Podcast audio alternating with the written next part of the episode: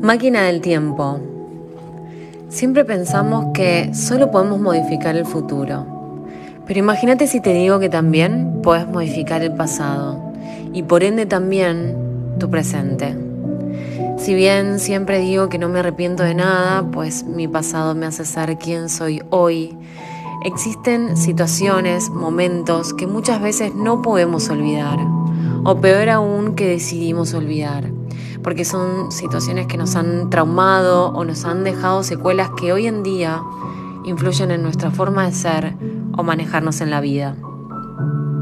Bueno, bien, nosotros no podemos cambiar lo sucedido en ese momento, pero sí podemos cambiar la forma de ver nuestro pasado y así también cambiaría lo que sentimos sobre ese momento, otra perspectiva de lo sucedido. No nos olvidemos que la vida es una escuela.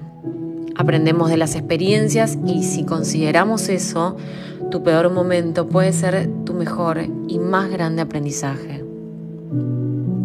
Ahora, con la misma premisa, si cambiamos la forma de ver algo, lo podemos cambiar el sentimiento. Por ejemplo, tenemos en nuestra cabeza un estereotipo de algo lindo, un objeto lindo, una cara linda, un cuerpo lindo. Y lo que no entra en ese estándar de belleza, por el contrario, es feo. Si bien estamos haciendo un trabajo muy grande de forma colectiva en desprogramar esto, seguimos repitiendo patrones por el simple hecho de no verlos. Pensemos un momento. ¿Cómo somos nosotros frente a algo que consideramos feo? ¿Cuál es nuestro sentimiento frente a eso?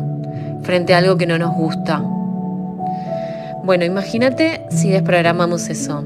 Si de ahora más, para vos y para el mundo entero, tu cara es perfecta.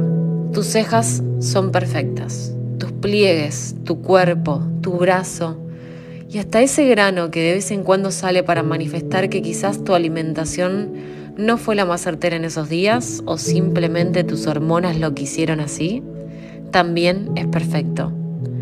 Imagínate si ahora mismo vas al espejo y así como estás, sos la mujer más hermosa del mundo o el hombre más hermoso del mundo. ¿Cómo sería tu vida? ¿Cómo sería tu sentimiento hacia vos? No está de más aclarar que incluso está comprobado científicamente, para los que le gusta esta frase, que si a algo le das amor, se mantiene o crece lindo y bien. Y si le das odio, de lo contrario se pudre o muere, dependiendo de lo que estemos hablando.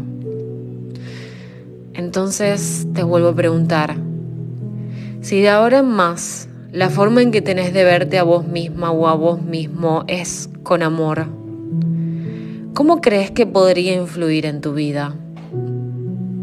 ¿Lo probamos?